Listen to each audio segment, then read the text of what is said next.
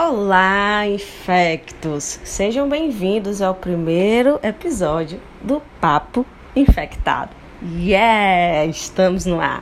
Para quem não me conhece, eu sou Ana Elisa, tá? Vou falar um pouquinho da minha formação acadêmica para vocês entenderem por que eu criei o Papo Infectado. Bom, eu sou médica graduada pela Escola Baiana de Medicina e Saúde Pública, fiz residência médica em infectologia pelo Hospital das Clínicas da UFBA e atualmente eu sou mestranda em microbiologia pela Universidade Federal do Rio de Janeiro. E sempre tive muita vontade, na verdade, eu escolhi infectologia por gostar de estudar os assuntos, sabe? Eu sempre tive vontade de encantar as pessoas com a infecto, da mesma forma que eu me encantei. E quando eu vejo assim a galera com dificuldade de antibiótico, é, com dúvidas sobre infectologia, eu falo, vem pra cá que vamos descomplicar. Então, esse vai ser o intuito aqui do nosso Papo Infectado, de uma forma leve, tá? A gente tá descomplicando aí o mundo da infectologia, da microbiologia. Quero dizer para vocês que eu não me resumo a uma profissão, tá? Gosto de estar tá indo além da medicina, porque me prepara para ser uma pessoa melhor e, consequentemente, uma profissional melhor. Então, eu empreendo também, galera que está lá no Spectros Med, a gente está sempre, eu e minha amiga Mariana, a gente está sempre falando de uma medicina humanizada, além do conteúdo técnico, resgatando habilidades socioemocionais. Estou sempre lendo livros não médicos, amo conhecer lugares novos, amo comer. E assim, gosto de, de ter meus momentos de meditação, de artes, tá? E aí aproveita primeiro episódio, se, fiquem à vontade também. Se tiver algum espaço aí na plataforma para vocês comentarem, se apresentem, vai ser um prazer. Bom, galera, pro primeiro episódio, eu fiquei pensando, pô, o que, é que eu posso levar pro pessoal? E a real é que no mestrado eu tô tendo várias matérias que estão abrindo muito a minha mente. Então, assim, são um, um conteúdo, conteúdos que um, aprofundam com o que está tendo de mais atual, sabe? E aí, eu vou apresentar um artigo na matéria de microbiologia geral. Eu pensei, por que não levar para os infectos do papo infectado? O lance, galera, é porque é o seguinte: é um, um artigo de Julia A. Hotke e colaboradores do ano de 2021 e que me chamou a atenção porque ela meio que mostra pra gente o futuro. É, isso mesmo. A gente da Infecta, a gente está sempre falando sobre antibiótico, a gente está sempre lembrando da importância do uso racional de antibióticos. Porém, galera, esse artigo da Julia e et Lembra pra gente que assim, antibiótico terapia tem inúmeros benefícios, claro, mas há também desvantagens. E fora essas desvantagens, a gente tem visto assim um, um movimento de resistência bacteriana cada vez mais crescente e fica o questionamento: será que só antibiótico vai ser importante o suficiente para tratar as infecções ou a gente pode ampliar? E aí ela resgata aqui pra gente a terapêutica antivirulência como alternativa à antibiótico-terapia. E, pô, eu achei isso sensacional, porque mostra que no futuro, né, não sei dizer para vocês em quando será esse futuro, se vai ser ano que vem ou daqui a 10 anos, né? Enfim, vamos ver os próximos capítulos. Mas mostra pra gente que no futuro, além de antibióticos, é bem possível que a gente tenha outras possibilidades terapêuticas de infecção. E nós, como infectologistas, ou enfim, você que também é da área da saúde, é importante ter essa noção. Bom, na introdução do artigo, a galera lembra pra gente o seguinte: que no ano, no mundo, a gente tem mais de um bilhão de infecções, tá? Infelizmente, com 15 milhões de mortes e focando nos Estados Unidos, é, no ano de 2019 mesmo teve um aumento da taxa de infecções resistentes quando comparado a 2014. Esse aumento foi de 40%. E um Claro que eu não tô aqui vilanizando os antibióticos porque não dá pra gente negar o papel da antibioticoterapia, que é indispensável, fundamental no cenário atual, mas a gente precisa também lembrar que existem alguns efeitos, algumas desvantagens, tá? E com o uso do antibiótico, a gente tem visto cada vez mais a resistência bacteriana. Acaba também que a gente tem a destruição de colônias comensais e isso tem um impacto, galera, porque hoje a gente sabe que nosso organismo tem uma flora comensal que vive ali trazendo um equilíbrio, né, para nosso metabolismo, para o nosso organismo. E aí se a gente utiliza o antibiótico que vai matar a bactéria patogênica, mas mata também a bactéria comensal, isso acaba causando desarranjos e pode, inclusive, predispor infecções cada vez mais graves. Tá? Além disso, é possível também que haja efeitos colaterais. Algumas bactérias, quando expostas ao antibiótico, podem liberar toxinas e que essas toxinas vão causar toda uma repercussão no nosso organismo. E aí, por isso, a terapia antivirulência vem como uma alternativa à antibiótico-terapia. E o bacana é porque é o seguinte, essa terapia, ela não mata as bactérias diretamente, mas ela vai atuar nos processos de patogênese, nos mecanismos patogênicos. Então, digamos, a E. coli lá está causando a infecção do trato urinário. O antibiótico ele vai matar, né? Ele vai matar ou inibir a proliferação da E. coli a terapia antivirulência não, ela vai agir no mecanismo que a E. coli faz para causar a infecção. Então, poupa bactérias comensais, diminui a pressão seletiva, então tem menos chance de ter resistência, beleza? E aí o objetivo da revisão é justamente isso, apresentar evidências menos conhecidas dos efeitos prejudiciais da antibiótico-terapia e discutir alvos e estratégias promissoras de antivirulência. Esses alvos e estratégias incluem o sistema de secreção bacteriana do tipo 3, corossíntese e lipossomos. Bom, galera, esse papo, né, essa questão desse artigo que eu estou apresentando aqui para vocês, dá para a gente dividir em três grandes partes. Então, primeiro a gente vai relatar aqui quais são as desvantagens dos antibióticos.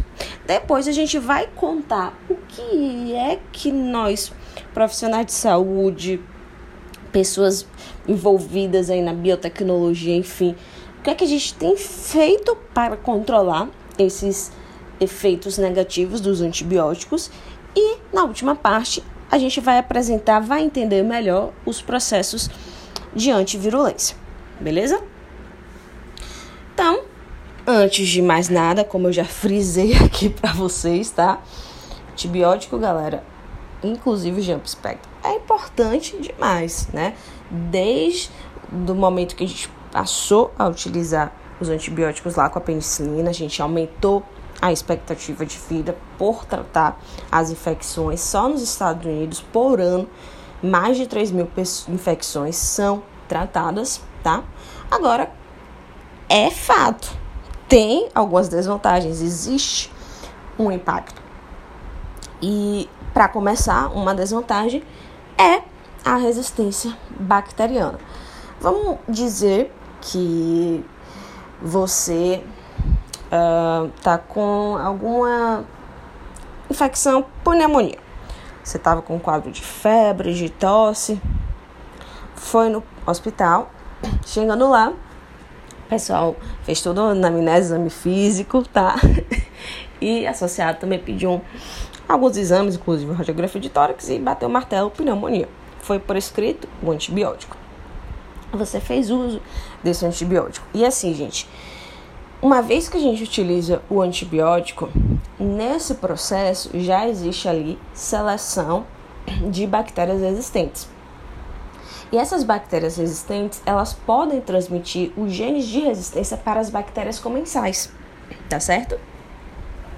E aí, ela vai, transmite esses genes de bactérias comensais, você fica super bem e vai para casa. Quando você chega em casa, sua família super te recebe, seus filhos, e toda aquela interação, você acaba transmitindo para, para eles bactérias comensais, ou seja, que não vão causar doenças, mas que já possuem genes de resistência.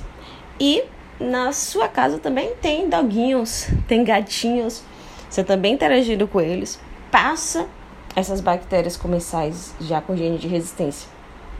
E esses doguinhos, esses gatinhos vão para o meio ambiente, vão para a floresta e podem transmitir para outros animais. E nesse ambiente de agropecuária já tem até inclusive, né, cada vez mais tem sido desestimulado, mas ainda existe infelizmente pessoas que utilizam antibióticos como polimixinas, tetraciclinas para fazer com que o porco, o gado ganhe peso. Isso é péssimo, mas isso acontece.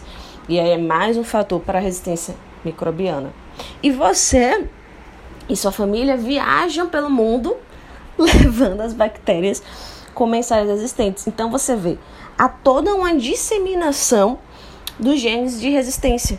E aí esses genes de resistência eles podem se propagar entre as bactérias comensais e no momento em que a pessoa tem uma, alguma imunossupressão evolui com infecção e pode também se propagar entre bactérias, inclusive patogênicas, e proliferando aí a infecção. Isso é algo muito crítico, gente. É, quando a galera da infectologia, da CCH, né, da, da Comissão de Controle de Infecção Hospitalar, resgata a importância do uso racional, tem gente que acha que é mimimi, mas não é. Para vocês terem noção, a perspectiva é que em 2050 10 milhões de pessoas morrerão com infecção multidroga resistente, que infelizmente não vai ter antibiótico para agir. Então a gente precisa cada vez mais atentar para isso. E vocês viram que uma vez que a gente utiliza antibiótico, é, já pode, nesse momento aí, já tá predispondo toda uma cadeia de proliferação desses mecanismos de resistência. Associado a isso, a gente também vê os índices de resistência bacteriana aumentando quando se faz um uso excessivo e indevido e ou indevido dos antibióticos. O uso excessivo se dá muitas vezes quando o pessoal vai lá tá com uma rinocinusite viral. Você vê que tem acometimento das mucosas, né, de conjuntiva, nasal, orofaringe. E você vê que é um quadro bem agudo, você vê que é viral, mas o, o, próprio paciente chega para você e fala: "Cadê o antibiótico, doutor?" Aí você acaba sucumbindo e prescreve. Ou seja, às vezes não tem nem indicação. É importante aqui nesse momento você educar o seu paciente, explicar e não prescrever tá? Porque esse uso excessivo ele causa prejuízo, causa resistência. E o uso indevido, muitas vezes, é aquele paciente que começa o antibiótico, não completa porque o tempo de tratamento, porque viu que está melhor. Ou então é aquele antibiótico que é de 6 em 6 horas, aí para de tomar, porque é chato, né? Ficar tomando de 6 em 6 horas. Então, esse uso errado também predispõe a, resistência bacteriana. Então a gente precisa ter muita atenção a isso. E as bactérias, elas são espertas, velho. Elas têm assim um número imenso de mecanismos de resistência, tá? Elas podem simplesmente alterar o local de ligação do antibiótico, evitando que o antibiótico se ligue, tá? Elas podem colocar através de bombas de refluxo o antibiótico para fora. Ou então, ainda mais, elas podem evitar até que o antibiótico entre, né, consegue diminuir a permeabilidade da membrana e não deixa o, o antibiótico entrar. Ela pode produzir enzimas que vão degradar esse antibiótico, pode fazer vias alternativas e falar, já que você descobriu qual é a minha via de síntese de DNA, por exemplo, eu vou fazer outra via para síntese de DNA e você vai agindo nessa via, eu vou, sabe? Então, ela dá um zig real no, no antibiótico.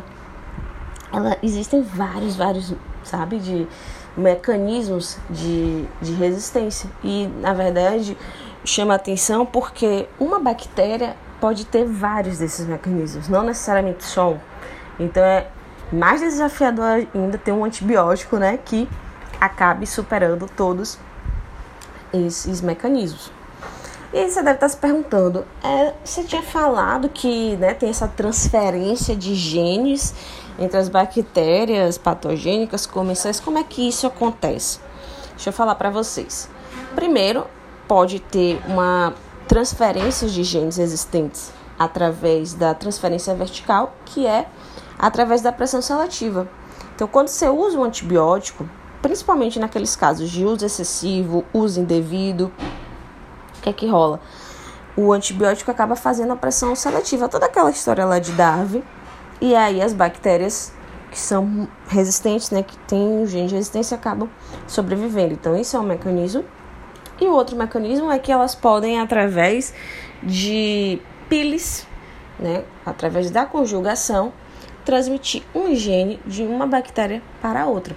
Inclusive, há boatos científicos que o Staphylococcus aureus resistente à vancomicina ganhou o gene de resistência à vancomicina do enterococo.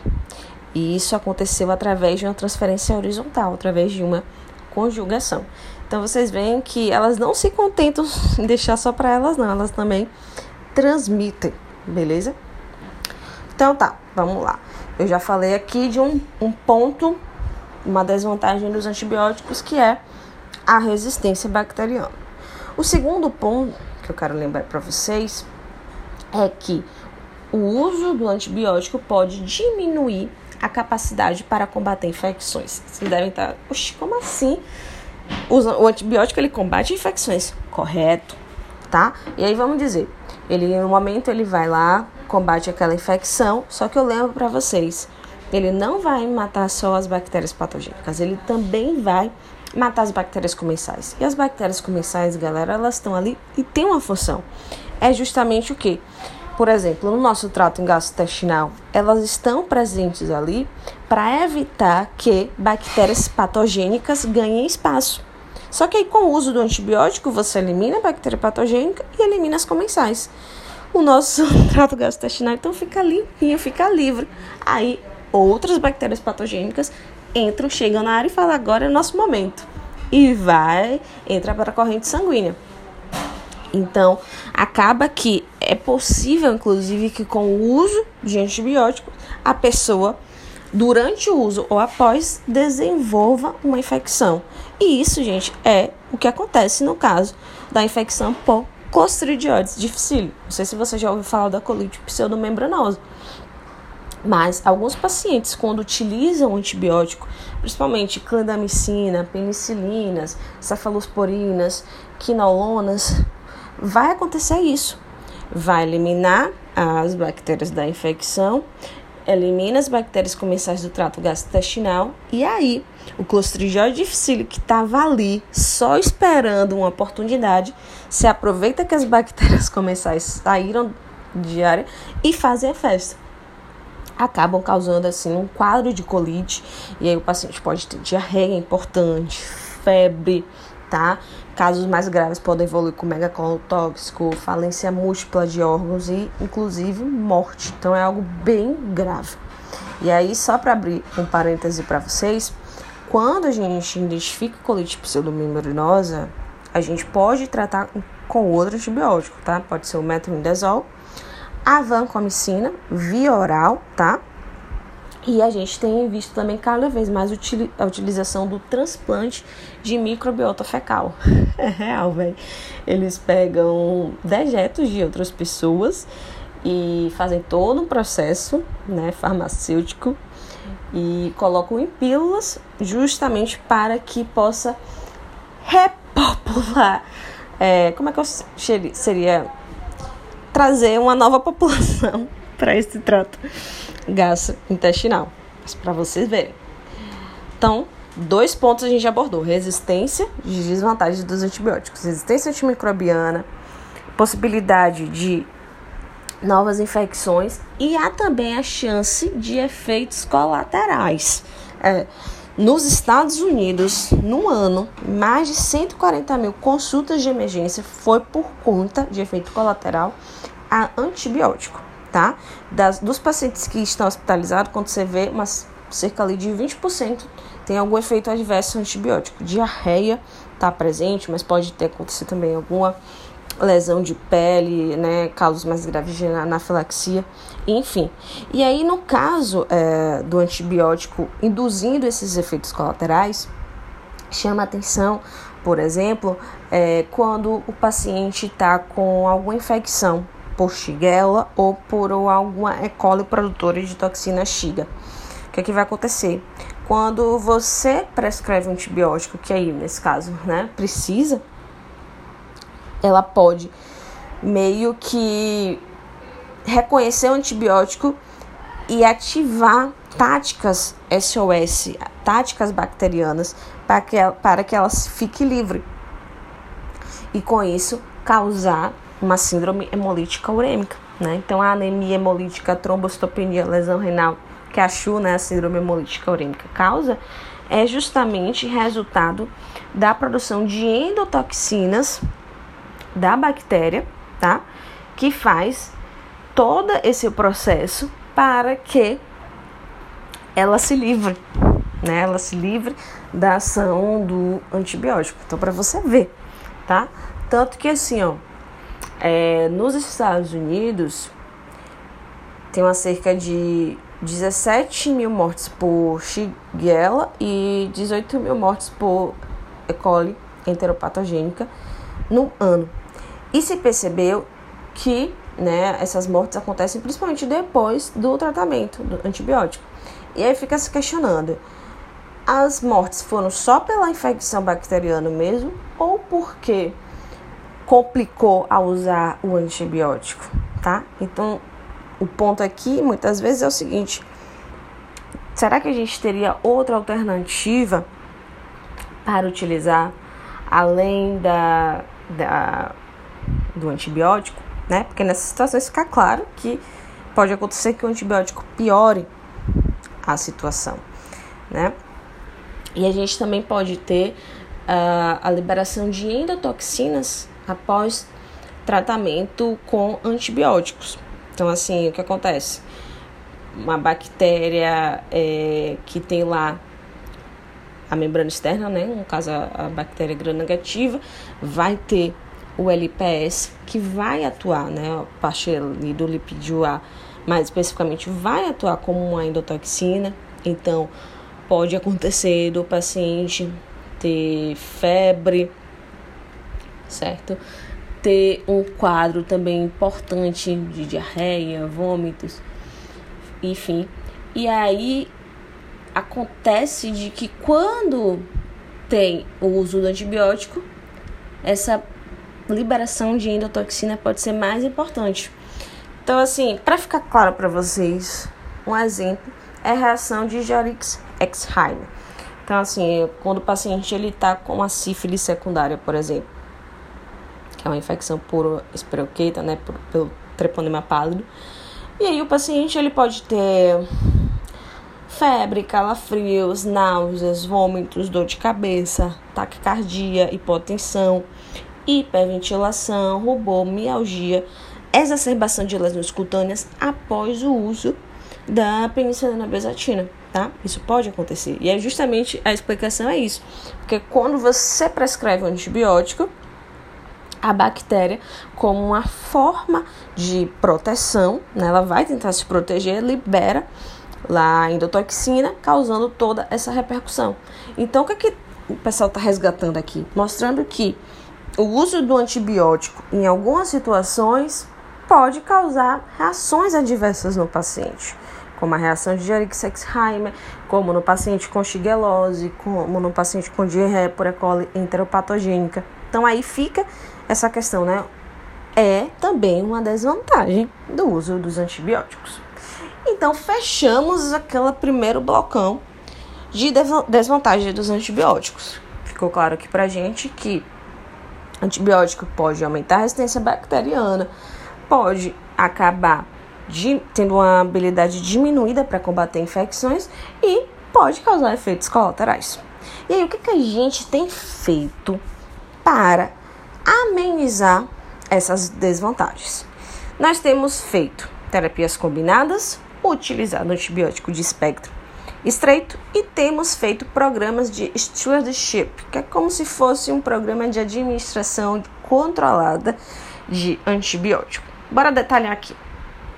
Das terapias combinadas adjuvantes, tem se feito o uso de antibióticos combinados com mecanismo, espectros de ação distintos, como uma forma de contornar a resistência bacteriana. Só que, gente, isso, beleza, contorna a resistência bacteriana, né? Então, quando a gente faz, por exemplo, uma mero com dose dobrada com a poli B, é nesse sentido, é tentando isso. Só que o ônus também vem, né? As desvantagens também acontecem nesses casos. Então, vai ter resistência a bactérias comensais. É chato para o paciente que tem que ficar internado, tem que fazer medicação intravenosa.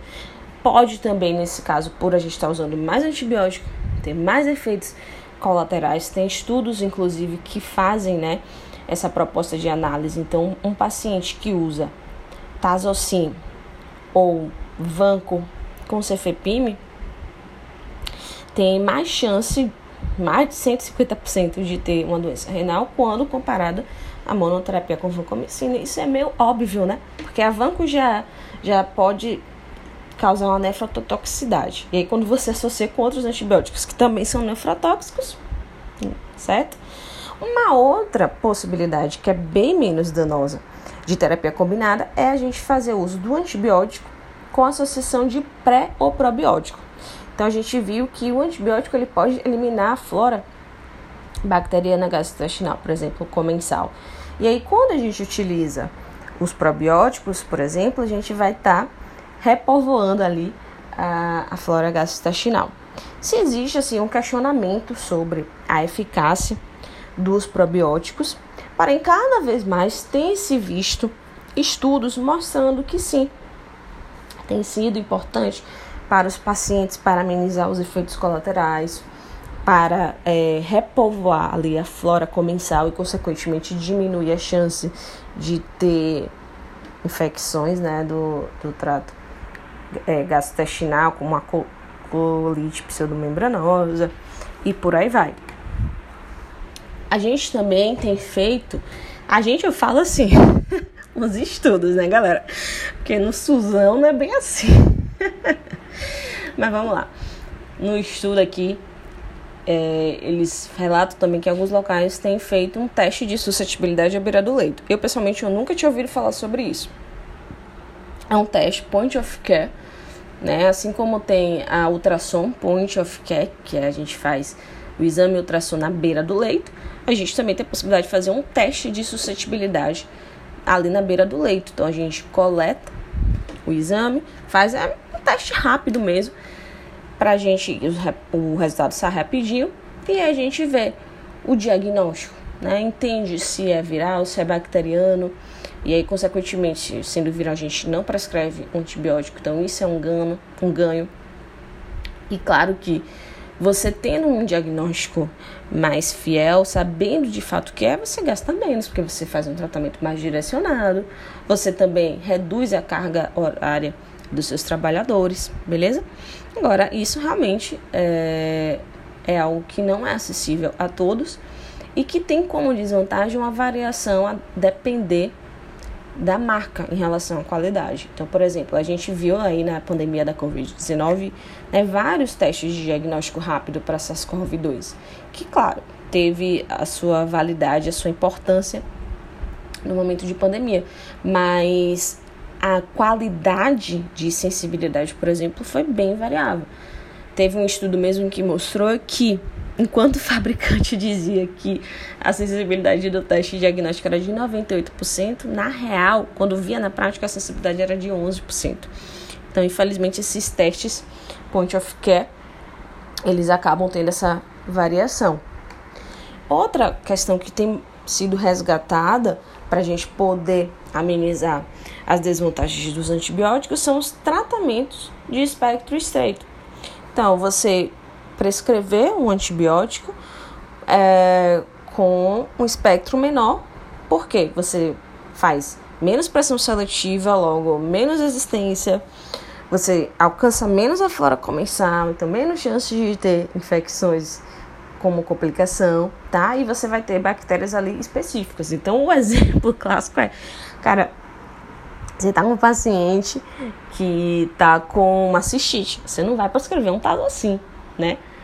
Você não vai internar um paciente para prescrever um tal assim, não. Você faz uma nitrofurantoína. Então, você tem que ter esse cuidado.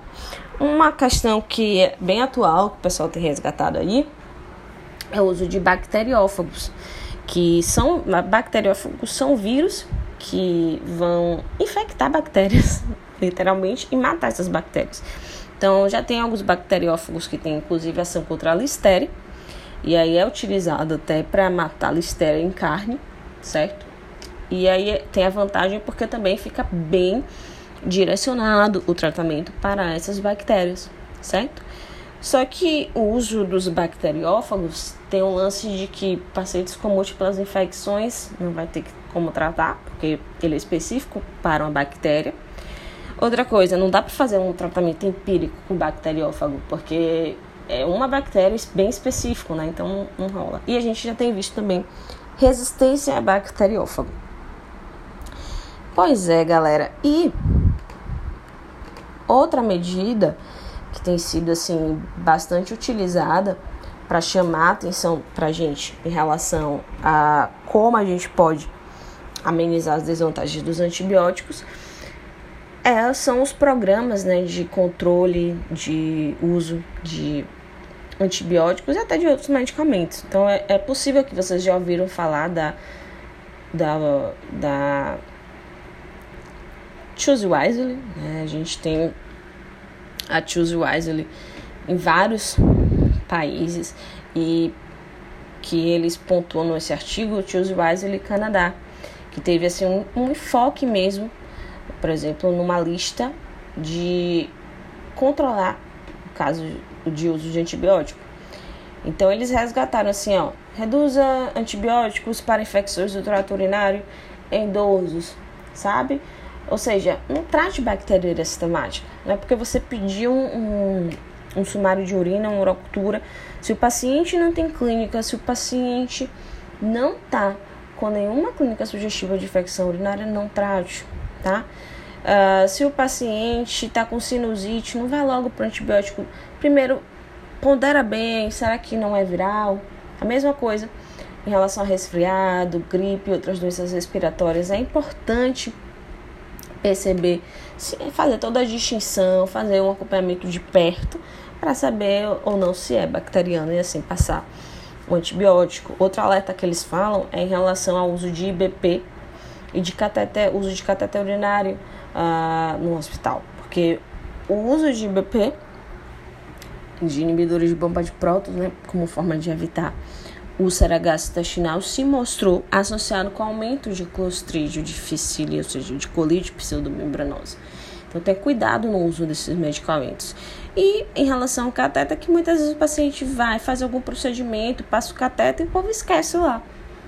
E aí isso só predispõe a mais infecção, a mais uso de antibiótico. E por último, eles lembram que às vezes nenhum antibiótico é, nenhum antibiótico é a melhor prescrição. Às vezes a gente não passar nenhum antibiótico é melhor, né? Tem uma figurinha no WhatsApp que eu acho perfeita. Que assim, febre não é deficiência de ceftriaxone. Porque tem gente que, pô, velho, já chega prescrevendo é, ceftriaxone não é bem assim, né? Pra tudo, toda febre tem que ser. Aí eu realmente reforço que é importante ter toda a anamnese, todo o exame físico, tudo direitinho pra gente fazer isso. E aí, no artigo eles fazem do Choose, falam do Choose Wisely Canadá, mas eu queria falar para vocês que a gente também já tem o Choose Wisely Brasil, tá? Inclusive, a gente tem o top 5 da Sociedade Brasileira de Infectologia.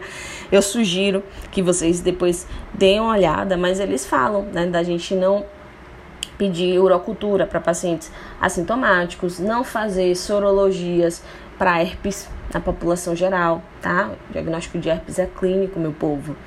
É, não fazer cultura de suave para úlceras infectadas, né? Cultura de infecção de pele tem que ser profunda, superficial, e você pode estar pegando bactérias colonizantes, tá? E tem outras recomendações que eu recomendo assim. A leitura, tá? Então a gente viu os mecanismos que nós estamos fazendo para tentar amenizar. Então, Stereotype Program, né, Choose Wisely, ou seja, um, um uso racional de antimicrobianos. Estamos é, pensando em alternativas como os bacteriófagos, usar antibiótico de espectro estreito para tentar combater. Fazemos uso de terapias combinadas. Tá, isso é o que a gente tem feito para tentar amenizar, mas não, não, não supera o problema, porque o problema é a gente mata bactérias, seja ela patogênica, seja ela comensal, e aí a gente pode predispor a outras infecções. O problema é que a gente causa resistência bacteriana. Então, isso que a gente está fazendo não vai na causa, na causa raiz. E aí, por isso que as terapias antivirulência, eita galera, eu fui derrubei aqui o negócio. É isso, o amadorismo é isso.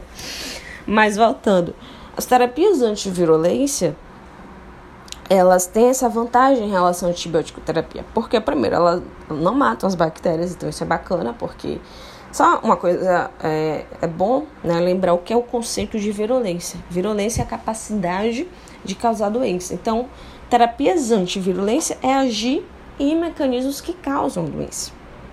E aí elas vão agir justamente nas desvantagens, porque não mata a bactéria, então não mata a comensal, mas a patogênica que ela vai agir ali no mecanismo de infecção. Tá certo? Tem menos pressão seletiva, então menos resistência. E também tem menos chance de predispor aos efeitos colaterais. E aí, o artigo ele traz para a gente três mecanismos de antivirulência. Inclusive, galera, eu confesso para vocês, né, em toda essa minha trajetória até aqui, né, faculdade, residência, eu nunca tinha ouvido falar sobre isso. Então, só mostra, né, o quanto o mestrado tem realmente, ó, aberto a minha mente. E é muito legal porque isso a gente vai vendo e eu espero que vocês também se encantem aí. Então, ele traz pra gente três mecanismos, né, três terapias antivirulência. Primeiro é o sistema de secreção bacteriano do tipo 3, que tem bactérias patogênicas gram-negativas, tá? E a vantagem é que não tem bactérias comensais, o Coro e lipossomas, que tem bactérias patogênicas gram-positivas. Vamos detalhar aqui cada um. O sistema de secreção bacteriana do tipo 3, ele tá em bactérias gram-negativas patogênicas. Então, por exemplo, na clamídia, na Escherichia coli, a pseudomonas, salmonella, shigella, vibrio e essínia. E esse sistema basicamente consiste no quê?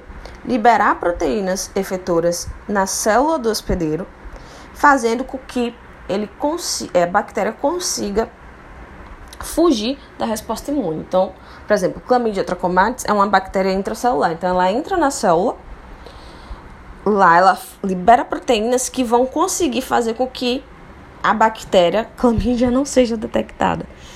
Então, essa é basicamente a essência do sistema de secreção bacteriana do tipo 3. E não tem em bactérias comensais, só em patógenos. E aí, uma terapia de antivirulência é a gente utilizar um inibidor de T3SS, que é o sistema de secreção bacteriana do tipo 3, tá? Porque aí você inibindo esse sistema, o sistema a resposta imune vai identificar a bactéria e eliminar elas. Para vocês terem noção, até o momento não tem nenhum inibidor de, de sistema de secreção bacteriana do tipo 3 aprovado pelo FDA, mas há muitos compostos ainda em desenvolvimento e tem sido assim um, uma das terapias antivirulência mais apostadas. Então é como eu falei para vocês no início, eu não sei quando é que essas vantagens vão chegar pra gente mas vamos torcer, né, para que chegue em breve. Então, por exemplo, o Arodox é um produto natural, eu não realmente não sei de onde vem, depois vamos dar um Google, vamos porque eu também vou dar, de onde vem esse Arodox.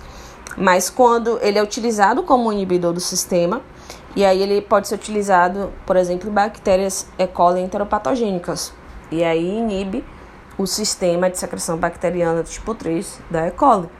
Massa, né?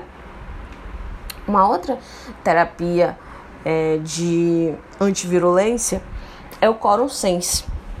Esse coruscense, na verdade, é um processo bacteriano para controlar a expressão gênica em resposta à densidade celular e fatores externos. E esse processo de controle de genes está muito associado com a produção de biofilmes, com os fatores de virulência das bactérias, com a resistência bacteriana. E aí a gente pode utilizar alguns componentes antivirulência que vão inibir o coroscense. E se a gente tem uma inibição uh, do coroscense, consequentemente você tem uma menor infectividade, tá? Porque vai estar tá lá mexendo nos fatores de virulência. Você vai ter uma melhor atuação do antibiótico, porque diminui a resistência bacteriana.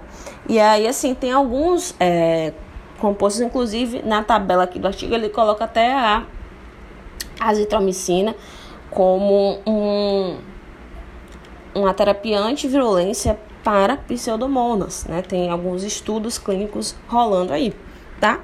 Então, esse é o futuro, velho. Temos também as lipossomas. As lipossomas é, são vesículas de fosfolipídio, né? A gente, na nossa membrana, a gente tem um fosfolipídio lá de bicamada lipídica com a extremidade externa, né, polar e o interior apolar. E aí, esses lipossomas são, na verdade, essas vesículas com, formadas, né, com conglomerados de fosfolipídios. E a atuação desses lipossomas é melhorar a disponibilidade dos medicamentos, inclusive de antibióticos, melhorar a atuação de antibióticos. E uma ação muito bacana é que ela pode mimetizar as células eucarióticas. Então, por exemplo, no caso de infecções por estáfilo e estrepto, no, no normal, né, da infecção, o que acontece? Essas bactérias elas vão infectar células eucarióticas. E aí, com o passar do tempo, pode até é, piorar né, a evolução clínica do paciente, enfim, porque acaba é, se disseminando por mais células. Quando você introduz o lipossoma na jogada, você faz com que essas bactérias não entrem na célula humana em si, mas sim nos lipossomas. Então, consequentemente, melhora bastante a taxa de sobrevivência. Então, tem alguns estudos que já mostram aí quando você utiliza, no caso ainda em ratos, né? Mas quando você utiliza os lipossomas, com o passar do tempo, a taxa de sobrevivência aumenta porque a bactéria, seja estrepto, seja estáfilo, não vai entrar na célula humana, mas sim no lipossoma. É uma viagem, véio. mas assim, imagine tudo isso sendo estudado, tudo isso rolando para que a gente possa ter alternativas é, para os antibióticos, para que a gente possa ter melhorias no tratamento. E aí eu concluo lembrando para vocês que os antibióticos eles são indispensáveis na medicina moderna Porém, há desvantagens no seu uso, né? A gente viu aqui que tem efeitos colaterais, que tem mecanismos de resistência bacteriana, que pode diminuir a capacidade para o combate de infecções. Nós temos tido um movimento científico, clínico, né, para tentar combater essas desvantagens através de um tratamento combinado, utilizando antibióticos de espectro estreito, fazendo um programa de administração de antibiótico, tudo isso com uma forma de conter, mas não, não, não erradica o problema. Então, as terapias antivirulências, elas vão vir assim como uma forma de solucionar as desvantagens dos antibióticos, atuando nos processos infecciosos, sem matar as bactérias, né, preservando as bactérias comensais, sem induzir resposta bacteriana na SOS, então tem menos efeitos colaterais, com menos pressão seletiva, então tem uma menor resistência. E aqui eu apresentei para vocês como possibilidade de terapia antivirulência, né, lipossomas, coruscense e inibidores do sistema de secreção bacteriana do tipo 3. Vamos ver os próximos capítulos. Se você curtiu esse episódio, compartilha com aquele infector lover, tá? A gente quer criar aqui uma legião de infector lovers, ou seja, sejam pessoas que têm né, uma paixão pelo efeito, pela micro ou querem ter. E se você quer aprender antibiótico, vem comigo, tá? Eu tenho um curso de antibiótico-terapia, um preço camarada, tá aí no link na descrição. Era isso, galera. Eu realmente espero que vocês gostem e a gente se vê no próximo episódio.